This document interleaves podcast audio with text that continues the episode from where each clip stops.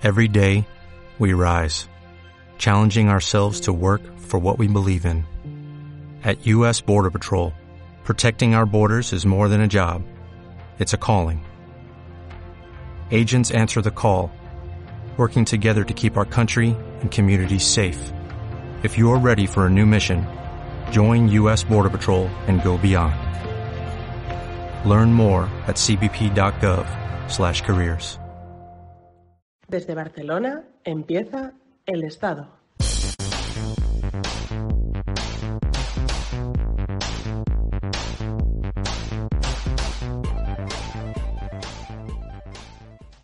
Un saludo a todas y bienvenidas una vez más a este podcast del Estado.net. Hoy contamos con Clara González. Clara es licenciada en Derecho por la Universidad de Salamanca, es periodista y actualmente está trabajando en Le Monde Diplomatique Chile. Clara ha vivido en España, en Alemania y ha llevado unos años en Chile. Y hoy trataremos con ella eh, en, qué, en qué momento político está el país a escasos días de que se celebre una votación crucial, como ella nos comentará. Un saludo, Clara, ¿cómo estás?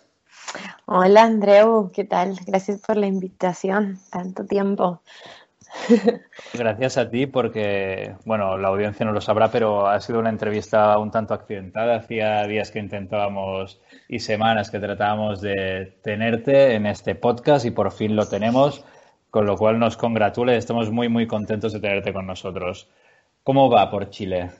Muchas gracias. Pues sí, mira, la verdad que entre la diferencia horaria y que honestamente octubre está siendo un mes bastante movidito en este país por el proceso que, que se está abriendo. Bueno, ya por fin logramos hacer el podcast, pero nada, está todo el mundo bastante activo, metido en distintas actividades, hay cabildos, eh, marchas, eh, está siendo un mes súper intenso porque como bien decías, el 25 de octubre, em, bueno, habrá un plebiscito, una votación, una especie de referéndum, una consulta. Eh, donde están llamados a votar todos los chilenos y chilenas y extranjeros que lleven cinco años de residencia ininterrumpida. No es mi caso, así que no puedo votar, pero votarán también casi 400.000 extranjeros. Em, y bueno, las... Perdón, dime. No, disculpa, disculpa, iba a decir que si nos puedes comentar un poco el, el el motivo de esta votación. ¿Qué, se vota exactamente?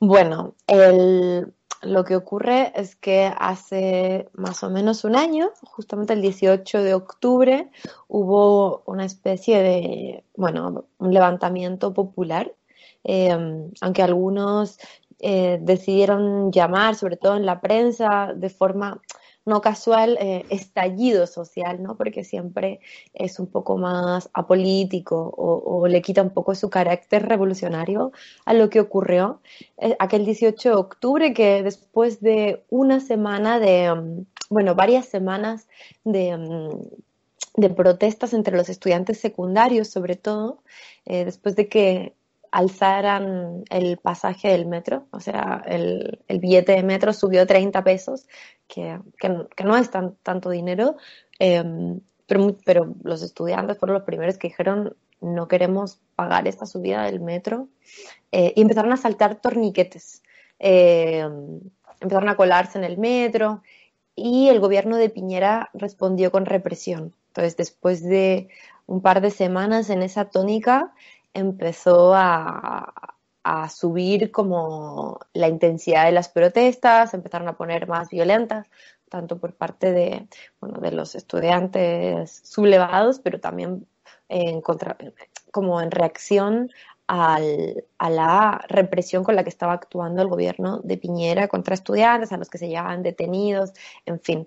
Llega el 18 de octubre y ese día ya las eh, protestas se salen de, de madre, como dicen aquí, adquieren como una intensidad insólita y, se empiezan a quemar estaciones de metro. ¿ya? Eh, mm, eh, porque digo esto, porque al día siguiente, o sea, el 18 de octubre, se queman los metros, salen los militares al día siguiente a la calle y, mm, el gobierno de Piñera eh, instala un toque de queda para poder contener esa revuelta social. Eh, luego de casi dos semanas de, unas protestas insólitas, como no las ha habido en 30 años desde que llegó la democracia a Chile.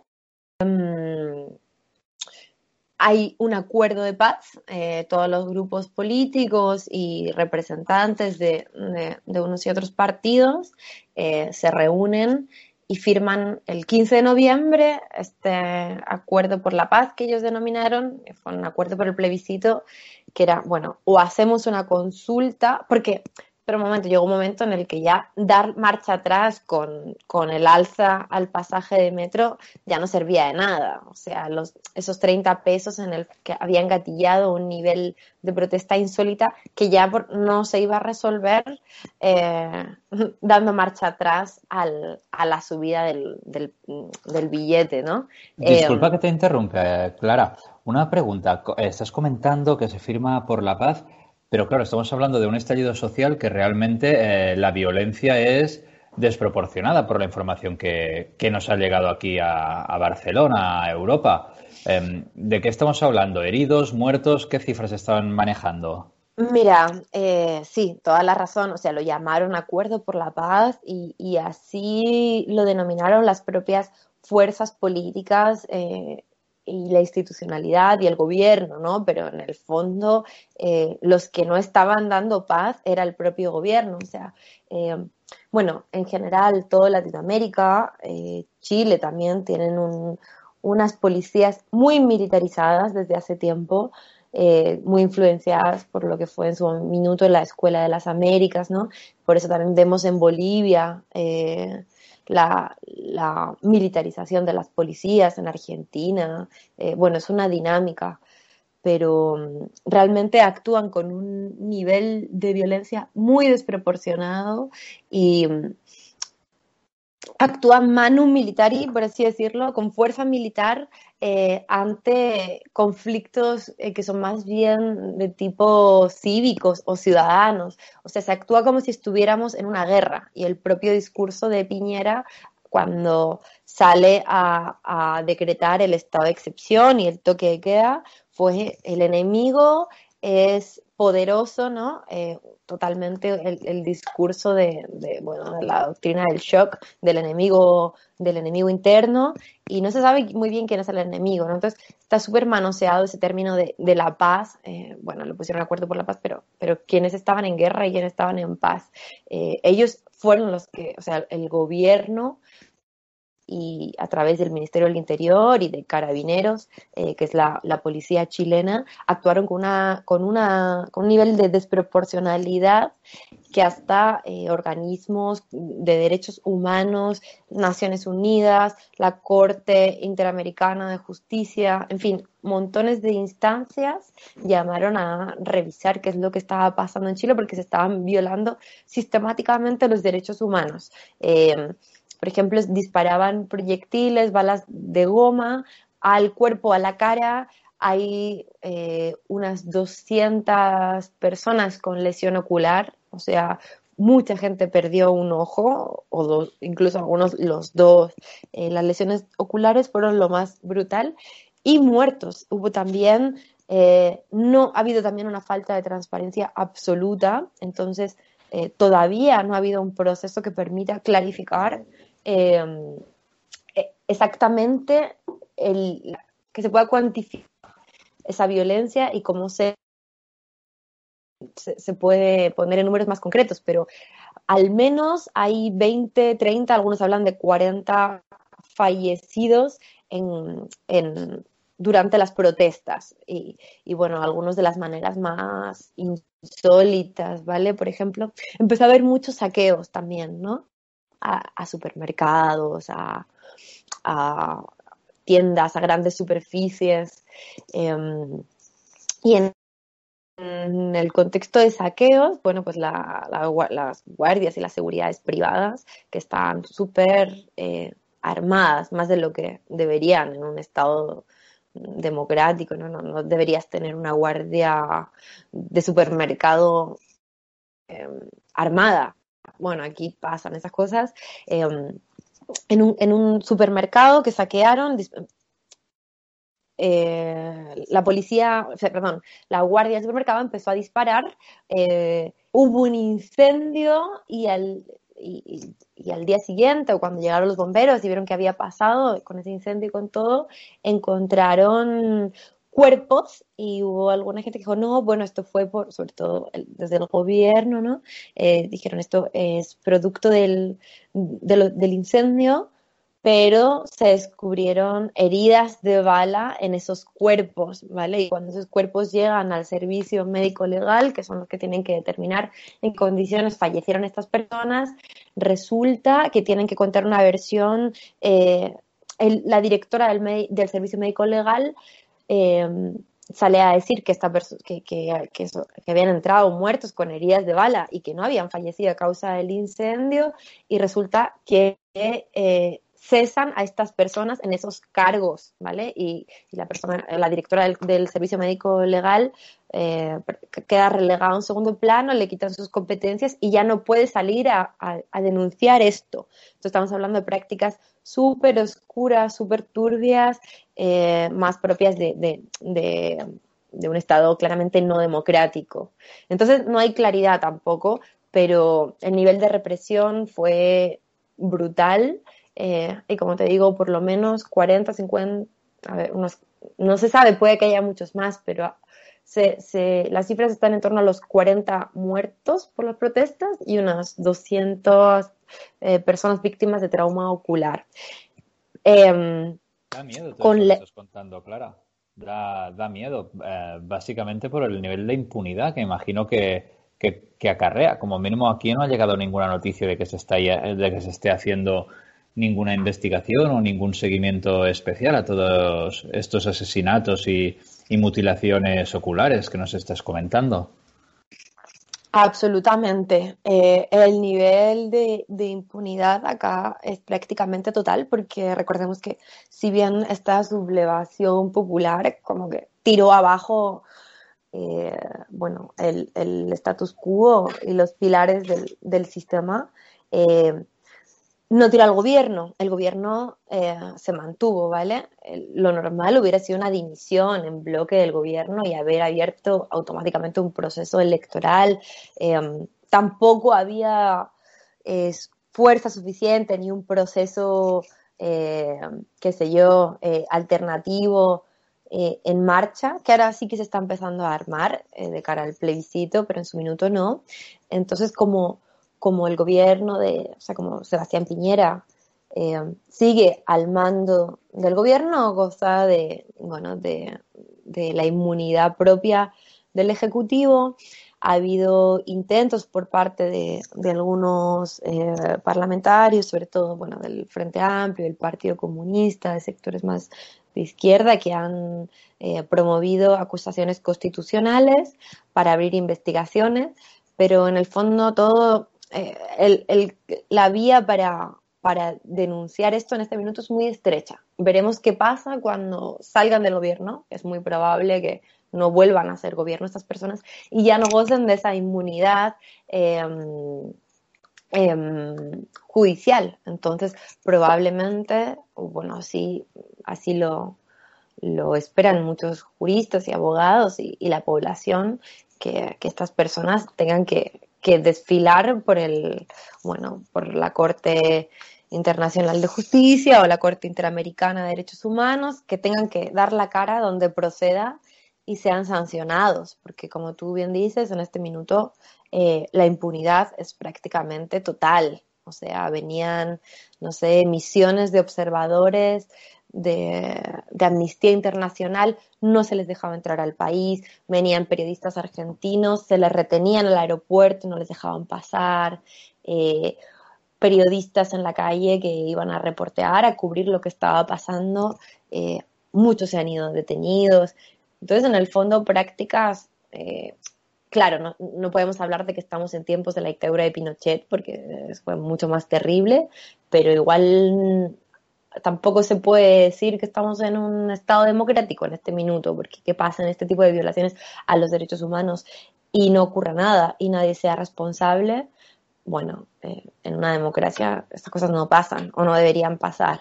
Y otro elemento, Clara, ¿cómo, cómo es posible que sean que haya tardado un año en, en realizarse esta consulta? ¿Cuántas veces se han aplazado? ¿Era así exactamente? Claro. El inicial?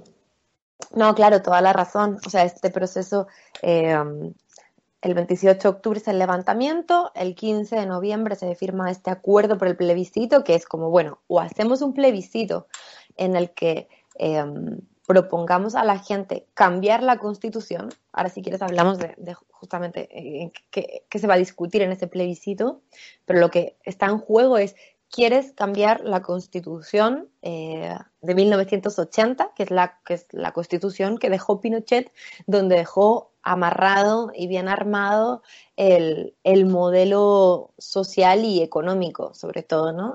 El, neoliberalismo en Chile eh, es muy difícil eh, modificarlo o reformarlo porque está consagrado en la Carta Constitucional, en la Constitución.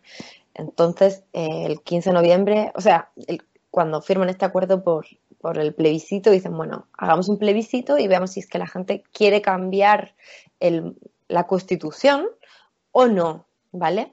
Eh, inicialmente fechan este plebiscito para el, para el 5 de abril eh, y deciden que que no y en, perdón, y en marzo se venía un marzo muy caliente, ya la, marzo aquí es como septiembre, ¿vale? Eh, que es la vuelta a clases, la vuelta al, al trabajo, la gente eh, retoma la actividad. Entonces, marzo siempre es un mes caliente y va a ser un mes caliente con abril el plebiscito. Llega la pandemia el, el 8, 9, 10 de marzo como poco después que, de Europa llega a, Chile el coronavirus y ahí este gobierno dice que bueno, eh, por lo menos tenemos a la gente encerrada en las casas. Eh, tiene que cancelar el plebiscito porque no había condiciones sanitarias ni, bueno, estábamos medio planeta encerrado. Y ahí aplazan el plebiscito para octubre. La gente se enfada, se enoja, hay varias protestas, pero otros entienden que, bueno, que si no estaban las condiciones podía ser un fracaso, porque quizá la mitad de la gente no iba a votar, entonces si no hay suficiente participación, pues tampoco es significativo de nada. Así que de abril se aplazó a, ahora, al 25 de octubre, y es muy probable que se haga, ya todos creemos que sí se va a hacer, pero en Chile todo puede pasar de una semana a otra y hasta que no no estén los resultados de esa consulta sobre la mesa, eh, nadie puede cantar victoria. Y bueno, las encuestas dan por ganador al, apruebo, el apruebo quiere decir apruebo una constitución, apruebo eh, este plebiscito de, modificación de la constitución del 80. Em, y por, según las últimas encuestas, como casi que el 85% de, los electores votarían una, cambiar la constitución, pero, pero nada es seguro. También tenemos el caso de Colombia, cuando el acuerdo por la paz, ¿no? que todo el mundo lo daba por ganado y a la última hora llegaron las sorpresas. Entonces, también se van aprendiendo esas lecciones en la región y ir viendo que hasta que no estén los, los resultados y eh, el recuento de votos, todavía no, sabemos nada qué va a pasar, ni siquiera si se va a hacer. Coméntanos, por favor, el en qué, porque se habla de cambio, pero claro, eh, sabemos que bueno, sabemos que un cambio no quiere decir que siempre sea mejor, por lo tanto, ¿en qué aspectos eh, sería este, en qué términos se, tiene que producir este cambio? ¿O es un marco abierto que se puede cambiar y todavía eh, privatizar más los servicios, eh, convertir a Chile todavía en un país más eh, liberal, neoliberal, como se le quiera llamar, o, por el contrario ya está pautado que estos cambios tienen que ver con dotar de unos puntos más sociales a la Constitución. Mira, la verdad es que en este minuto el escenario está absolutamente abierto, o sea, todo puede pasar, desde, mm, bueno, que, que, que se cree una nueva constitución en términos socialistas o, o, de un Estado social hasta que haya un golpe de Estado mm, por parte de los militares, que de hecho ah, era, era una posibilidad hasta el día que se firmó ese acuerdo por el plebiscito, ¿no? O sea, estamos en América Latina donde, eh, bueno, pues no hay las garantías democráticas que, entre comillas, hay en Europa, ¿no? O sea, todo puede pasar, pero la verdad es que mm, todo dependerá, primero, si se hace el plebiscito o no, es muy probable que se haga. Eh, si el plebiscito eh, gana la opción del apruebo, que significa apruebo eh, derogar la constitución del 80 y crear, elaborar una nueva. Eh, o que por el contrario también puede ganar el rechazo. El rechazo es rechazo una nueva constitución, quiero seguir con la constitución de Pinochet. Eh, en el caso de que se apruebe, hay dos posibilidades. Eh, puede ser una convención mixta o una convención constituyente. La convención mixta significa que la mitad de los constituyentes, es decir, del poder eh, que va a estar encargado de, legislar y crear una nueva constitución, eh, la mitad sean parlamentarios, diputados eh, que están ahora mismo en funciones, y la otra mitad sean personas elegidas directamente por los votantes, es decir, si mañana eh, Pepito Pérez se quiere presentar y gana y saca los votos, puede ser miembro de esa asamblea constituyente. Eh, puede ser mitad diputados, mitad eh, no diputados, esa sería la convención mixta, y luego estaría la posibilidad de convención constituyente, que es 100% personas elegidas por los votantes y donde no cabrían, por ejemplo, eh, parlamentarios. ¿Vale? Eh, entonces, claro, también dependerá del carácter de esa convención constitucional eh, y de la composición de esa asamblea, qué constitución, qué texto saldrá finalmente de ahí, ¿no? Entonces, bueno, también, por ejemplo, se sabe que el 80-90% de los recursos hasta este minuto eh, están puestos en la campaña del rechazo, ¿vale? De, la derecha, que, son, bueno, pues las fuerzas reaccionarias que no quieren cambiar el status quo porque, por supuesto, que les, que les favorece. Eh, entonces, puede ser que consigan a través de sus diputados o incluso a través de, de eh, de asambleístas eh, financiados, asalariados por ellos, ¿vale?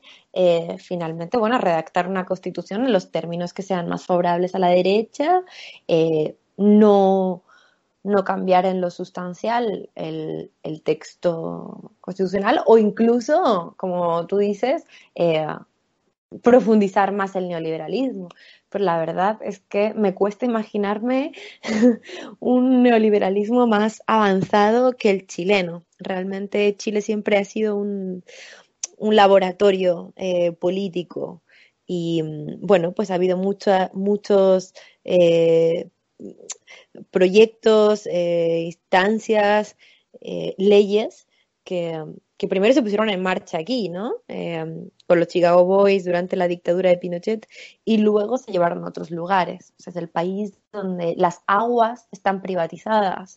Eh, lo inimaginable puede ser privatizado, puede constituirse como, como, como nicho de acumulación de riqueza. ¿Vale? Entonces, me cuesta imaginarme algo más neoliberal que esto, pero como te decía y como tú te imaginas, el, el, tablero está súper abierto y todas las opciones son posibles. Otro, dos preguntas más que me gustaría realizarte eh, sobre el tema. La primera es la imagen que vimos hace poco de, de un chico que un policía había lanzado por un puente eh, los últimos días aquí en Chile eso se debía a una, a una protesta, eh, o quiero decir, era, un, era una manifestación eh, que se pedía, o sea, exactamente nos puedes contextualizar en qué punto se da esa caída, ¿sí?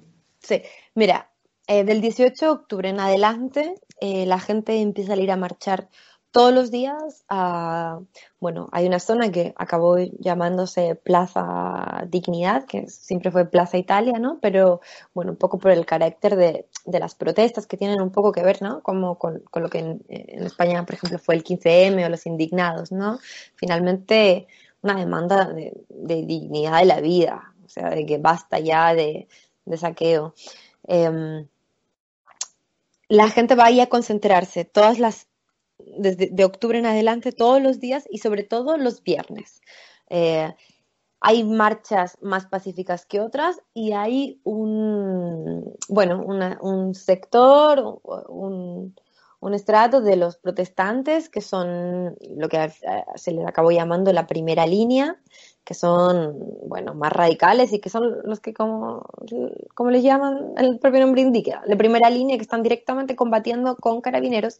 Carabineros tienen eh, em, un tipo de, armamento que, militar más que policial, o sea, carros lanzaguas, lacrimógenas.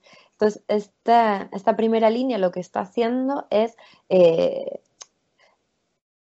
contener el avance de la policía para que la gente pueda manifestarse pacíficamente, porque Carabineros quiere impedir las protestas también pacíficas, ¿vale? Entonces, bueno, en esa primera línea el, nivel de violencia eh, es extremo, práctica, y, mm, por un lado y por otro, digamos. O sea, Carabineros lanza lacrimógenas y los de la primera línea, que son ya como un ejército popular muy impresionante, pues hay unos que, que como una especie de guantes de béisbol recogen las lacrimógenas y las tiran de vuelta a Carabineros. Eh, ha habido un montón de Carabineros heridos también. Eh, y es una, una, pelea bastante, bastante violenta y, aguerrida. Eh, todo esto frena con la pandemia, frena en, marzo, tiene que parar porque la gente no, o sea, creo que la del 8 de marzo fue la marcha del Día de la Mujer y salieron, bueno, un millón de personas así en Santiago, hubo una especie de primera línea, pero estuvo más tranquila que lo que veníamos viendo. Y recién ahora en octubre ya se veía que venía caliente, también hay mucha gente más radical que tampoco está ni siquiera de acuerdo con el plebiscito porque le parece que los términos en que se redactó también son funcionales al sistema y al mantenimiento del status quo y al gobierno, bueno, que son como más ultrones y que también quieren boicotear ese proceso. En fin, em, empezó se empezaron a retomar las marchas con la misma intensidad de octubre y de noviembre, digamos, las protestas. Em, llegó la, llegó la policía, esto fue claro el 1 de octubre, ¿o no? El 2, claro, fue el primer viernes, porque como te decía, los viernes suele ser el día caliente, fue el primer viernes de octubre, la primera marcha así fuerte. Em, llegan los manifestantes al lugar, a Plaza Dignidad, por ahí donde siempre se, donde siempre se reúnen, y de ahí empiezan las cargas policiales. Eh, a lo bestia, porque estos policías van medio, bueno, medio en farlopa, como, bueno, como en, Cataluña, yo también lo he visto, ¿no? O sea, los Mossos también van con un nivel de, violencia cuando van cargando contra manifestantes pacíficos, que es realmente preocupante eso. Entonces fue un poco algo similar, eh, y en el momento de, bueno, un forcejeo, una trifulca, eh, un chico sale lanzado hacia el río, por suerte lo capturan las cámaras de seguridad, algunas cámaras de seguridad, otros manifestantes con el celular, con el teléfono, perdón, y no hay tampoco una imagen nítida y claridad absoluta de lo que pasó, de nuevo. O sea, es una constante que estamos viendo. Eh, desde luego, carabineros no bajan, o sea, la policía no bajan a, socorrer al chico, sino que fueron unos rescatistas, bomberos y gente, otros manifestantes que van a socorrerlo, pero eh, carabineros eh, se, desentiende, digamos, y lo que hacen es, nada, em, em, investigar a este chico policía que es el que, el que tiró al otro, al río, al manifestante. Em, en realidad también es una situación súper compleja, súper complicada, ¿vale? Porque hay mucha gente para arriba, para abajo, eh, carros lanzaguas, no se ve. Estos, yo como te digo, creo que van, bueno, se dice Paco Jalero, son carabineros eh, en farlopa. Se dice mucho esto y no me extrañaría. Y en ese contexto de brutalidad y de salir a, aniquilar la, protesta, todo puede pasar. Y el problema es que Carabineros tiene unos protocolos que no, que no han sido revisados y que en realidad casi que todo vale. Entonces, un poco pues, retomando el tema de la impunidad, un poco gozando de esa impunidad, bueno, pues en el momento no sabía qué hacer, yo no, todavía eh, no se sabe muy bien lo que, lo que el, policía, el relato del policía, pero um, él dice, bueno, pues que, que, no fue tan así, que lo empujaron y que se giró, intenta decir que, que, no fue tan claro que él agarró al chico, que aparte era menor de edad, un chico de 16 años, y lo tiró al río, ¿no? Intenta decir que, bueno, que en el contexto, que no veía, que no sé cuál, pero no está clarificada las circunstancias, eh, espero que en algún minuto lo estén. Em, y al final, bueno, pues tú puedes abrir una investigación contra ese contra ese carabinero, con ese funcionario policial, pero si no, si no renuncia el, director de la institución o los altos mandos, pues nada, es muy fácil que a estos chicos que al final, bueno, pues también hay una composición de clase, o sea, quienes están, eh, quienes se, alistan a ser parte de, la policía en Chile, eh, suele ser gente de unos eh, estratos socioeconómicos más bien bajos, más bien pobres, ¿vale? Y, y, son a los que mandan ahí a, combatir contra la primera línea. Entonces, un poco al final que la élite de la institución no da la cara, ¿vale? Sino que son, bueno, pues como, no sé, por poner un ejemplo un poco simplista y burdo, pero pues cuando mandan a, el ejército americano, ¿no? A, quienes manda a combatir, bueno, pues a, los latinos y a los pobres. Entonces, no solucionas tampoco nada con abrir una investigación a, la persona que ahí, en, un momento de, de contienda, eh, la caga, porque de todas maneras que es una cagada pero al final no hay responsabilidades políticas. Entonces, em, y, tampoco hay voluntad, digamos, de que las haya. Em, entonces la gente está muy cabreada, ya empezó octubre muy caliente y, em, lejos mm, de instalar protocolos y fórmulas que permitan no sé, bajar un poco, contener esa, esa violencia policial, al contrario, día tras día lo que se hace es ampliar el margen de acción y de brutalidad policial con la que puede actuar carabineros. Entonces tampoco nada, nada indica que, el, que la votación que vamos a tener en dos semanas vaya a ser pacífica.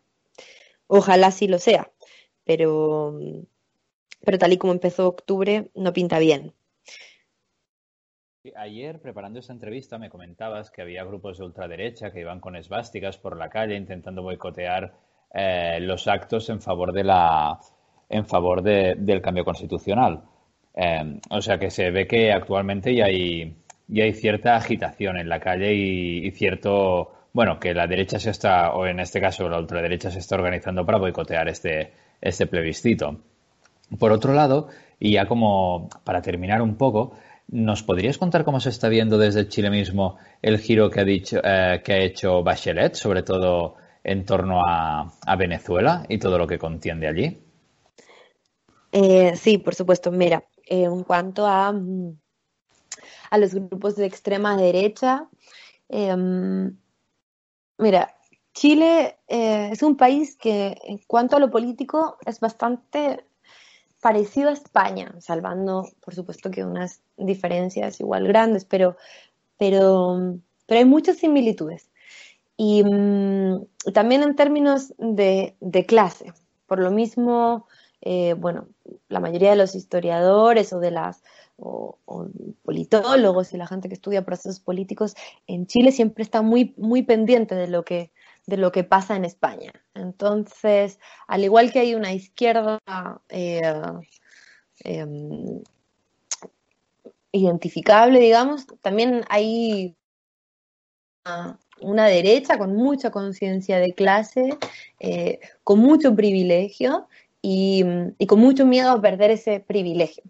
Eh, hasta ahora no era, sobre todo en Santiago, 18 de octubre, esta, esta derecha gozaba de un nivel de, riqueza y de privilegio insólito, porque para, para que tú tengas tanta riqueza, otra gente tiene que vivir muy mal, ¿no?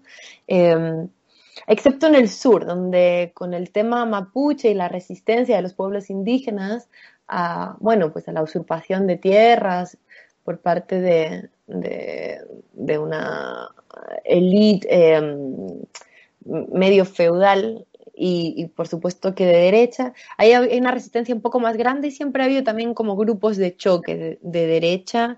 Em, que de repente, no sé, se queman camiones, de repente hay atentados. Lo que pasa es que eso no se cuenta, a veces ni siquiera a Santiago llega esto. Em, pero en el sur siempre, siempre ha habido esto, esto, como le llaman, grupos de choque de derecha. En Santiago estaban más silenciados, pero en parte porque tampoco tenían que salir a, defender nada, porque el propio sistema les, les garantiza ese estatus privilegiado. O sea, Santiago, por ejemplo, es una ciudad donde tú puedes trazar una línea de, de este a oeste en el, en el, hacia la cordillera vive la gente más rica, eh, hacia el oeste más pobres y, tú lo vas viendo, pero hasta en las, en las casas, o sea, es súper, súper evidente esa diferencia de clase y que por lo general también se replica en términos políticos. En fin, esta derecha que ahora tiene miedo de perder sus privilegios, de perder em, la acumulación, que, las ganancias insólitas que venían em, acumulando durante décadas, desde el pinochetismo, digamos, desde el triunfo de, o sea, desde el golpe de Pinochet, ah, resulta que, que, están en jaque y salen a defender sus privilegios y son unas fuerzas de choque que estaban silenciadas, pero que ahí estaban y que ahora se están movilizando porque no quieren que les vengan a, a quitar su fondo, digamos, sus fincas, su, eh, ¿cómo serían? Su latifundio, ¿vale? Y bueno, como tú decías, sí, eh, ahora están saliendo a manifestarse contra la gente, contra las marchas de la prueba de la gente que quiere una nueva constitución y son las marchas de los que no queremos una nueva constitución. Eh, y efectivamente, hace un par de semanas salían concentrados alrededor de una de una plaza de la municipalidad de, un barrio, como en España se llamaría un barrio pijo, o sea, como si en el barrio de Salamanca se concentraran con esvásticas, que por otro lado también ocurre, un proceso muy similar. Eh, y bueno, también sabemos que hay un auge de las extremas derechas muy preocupante, eh, no solo, lo veo no solo en Chile, en toda la región, pero también lo veo en España, en Estados Unidos y el otro día lo conversábamos por teléfono, ¿no? Entonces, por ahí se marca también ese, ese, esos grupos violentos.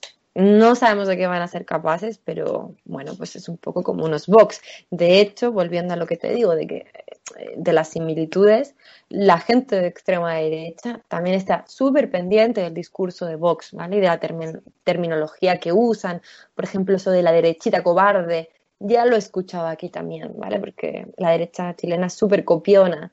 Aznar es un prócer de la derecha, ¿vale?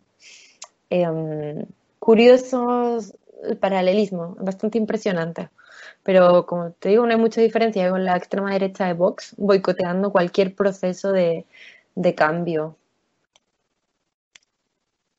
Mm, y respecto a Bachelet, ¿sí? Eh, bueno, respecto a Bachelet, la verdad que mm, en este minuto Bachelet eh, no es muy relevante políticamente, eh, más bien ha brillado por su ausencia.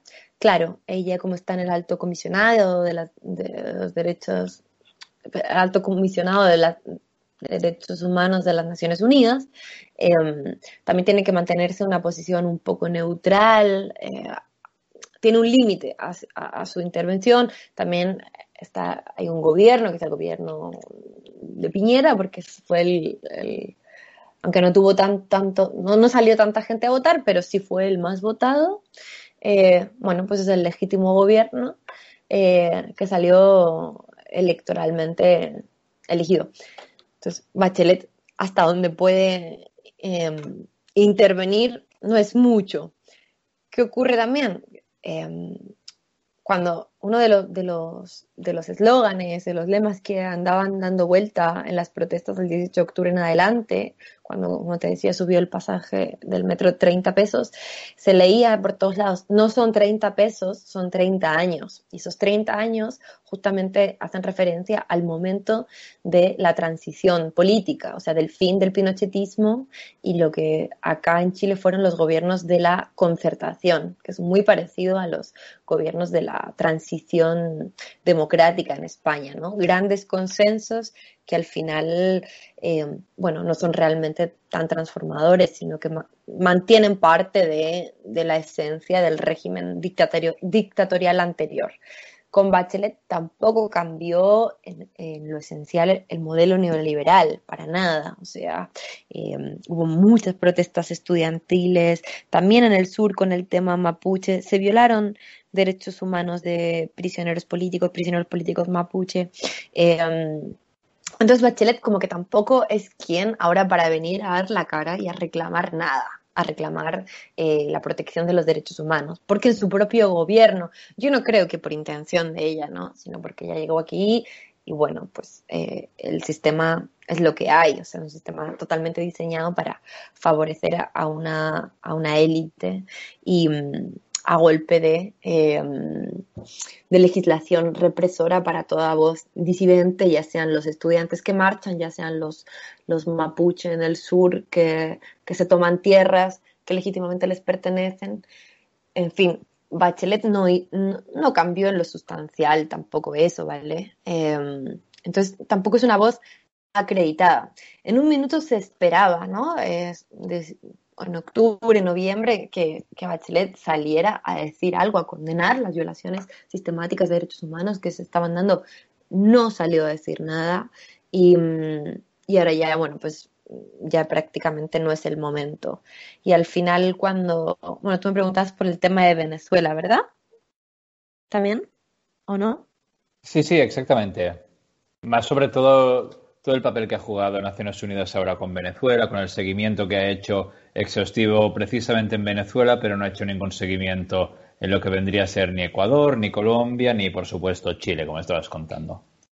No, claro, por supuesto. Em, en el fondo, bueno, pues cuando las violaciones de derechos humanos son en lugares donde son nuestros amigos, entonces no las condenamos pero cuando son en Venezuela, eh, sí salimos a condenarlo, ¿no? Hay, por supuesto, que un doble rasero eh, inaceptable. Y un poco pasa eso con Bachelet, ¿no? Eh, en Venezuela em, sale a, condenar al régimen de Maduro y, y sale con informes y bueno, hay gente que sí los toma en consideración, pero también hay gente escéptica. Eh, al final Venezuela acaba siendo una especie de, tironeo político. Eh, bueno, si es que se violaron los derechos humanos, entonces tu proyecto político como es comunista o socialista eh, está todo mal y si es que no se vio...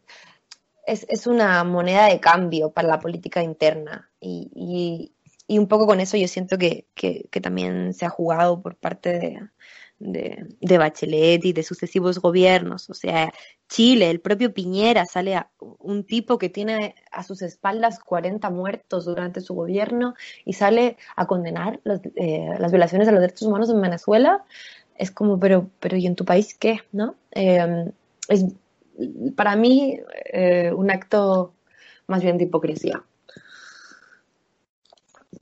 Quedó un poco, o sea, se, abrieron discusiones políticas, se habló de Venezuela, se habló de Bachelet, pero, pero finalmente también se sabía que, que esto, que este tipo de, informes y de informaciones, al final a, la mayoría no le importa lo que esté pasando en Venezuela. Lo que le importa es en qué medida es funcional estos informes a su propio proyecto o no, básicamente. Porque en Bolivia, en Bolivia, ¿qué está pasando? O sea, desde hace un año que, hubo un golpe de Estado, que están violando día sí día también los derechos humanos, que hay perseguidos políticos, eh, detenciones, eh, violaciones a los derechos humanos y, aquí nadie habla de Bolivia. ¿Por qué?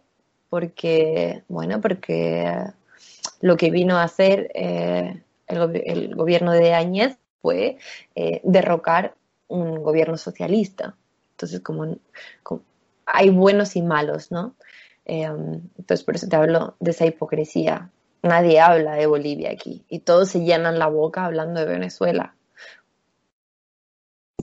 Clara, nos está quedando una entrevista muy, muy interesante y la verdad es que también estamos con un, nivel muy, muy alto para cerrarla con un poquito de alegría, si se puede, aunque sea un poco brusco.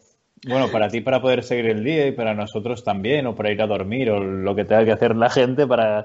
Cuéntanos me puse muy densa, me puse muy densa. un poco, sí. Eh, cuéntanos, durante el confinamiento, eh, ¿cuál ha sido tu, tu pizza favorita? Mi pizza favorita. Em, mi pizza favorita, eh, la de rúcula con jamón serrano. Yo intento ser vegetariana, pero de repente, si aparece por ahí un poco de jamón serrano, pues me lo como. soy, una hipócrita, ¿verdad? Vengo a ser la, la bachelet de la pizza. No, esperemos que no, eh, ni bachelet de la pizza ni de nada, por favor. Pero. Pero vamos, me alegro que, te alimentes bien ni que sea de, pizza con jamón. Que ¿La tuya cuál es? ¿Cuál es la tuya? Mar y pues, montaña. No, la verdad es que no. Aquí en casa nos hemos aficionado a una que era con, con un pollo, era pizza con pollo marinado que la hacen en la pizzería de aquí de, debajo de casa. Que tengo que decir que si la pedíamos y nos la traían, no, no la cocinábamos. No somos... Ah. Ahora empezamos a cocinar pizza pero hasta ahora dejábamos que nos la, que nos la trajeran. Pero sí, era una pizza especial que cuando vengas por aquí por, por Barcelona ya estás más que invitada a probarla. Espera, para cerrar con política y pizzas, que se puede, porque en este país todo es posible, el 18 de octubre, mientras se quemaban 17 estaciones de metro, no, no, no recuerdo el número exacto, pero montones, o sea, eso parecía que era el fin del mundo esto. Eh, toda la gente preocupada, siguiéndolo por la tele, por Twitter, eh, ¿qué está pasando? Piñera figuraba en el barrio alto cenando en una pizzería de lujo. Así que bueno. Pues verdad, pero me parece un poco cutre ir a cenar a una pizzería de, lujo mientras se quema el país. Que por cierto, también me gustaría saber cómo se quema una estación de metro, porque no parece que sea una tarea fácil. Eh, no, no, no. Según, según Piñera y sus secuaces, había todo un plan orquestado por parte de Venezuela y Maduro y Cuba. Y yo creo que hasta el Che Guevara estaba quemando metros, según esta gente. Bueno, claro. Pero. Es que, si no se come pizza, todo el mundo ya sabe que si no te estás comiendo una pizza en la zona alta, estás quemando la estación de metro. Sospechoso, ¿no? Sospechoso. Sospechoso, sospechoso. Que no come pizza es sospechoso de, de pirómano de estaciones de metro. Claro, yo creo que lo dejó todo preparado y dijo, bueno, voy a ir a tomar una pizza para que parezca que no tengo nada que ver con esto. Pero bueno, en este continente de realismo mágico todo es posible, siempre nos sorprende. Espero que, que podamos volver a hablar después del plebiscito y seguro que nos habrán vuelto a sorprender. Y, tú también, ahora tienes que decir que todo lo que has dicho es presuntamente para... Por si acaso, sí, no me claro, para alejar, nada. yo tampoco, todo es presuntamente... Eh, retweet no significa que adhiero. Efectivamente.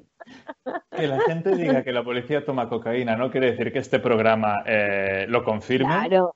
No, no, solo, no. Solo decimos lo que comenta la gente, igual que hay gente que comenta que, que Messi es el mejor futbolista del mundo. Tampoco decimos que lo sea, aunque, bueno, tenemos nuestras sospechas, pero ahí, ahí lo dejamos. Me parece. Ya, amigo, un gusto haber pasado por este espacio. Pues muchísimas gracias, la verdad es que sí, nada, yo creo que abriremos en breve esta sección de política y pizza, porque creo que hay bastantes, hay bastantes anécdotas detrás, promete. Un abrazo muy grande, muchísimas gracias, Clara. Un abrazo.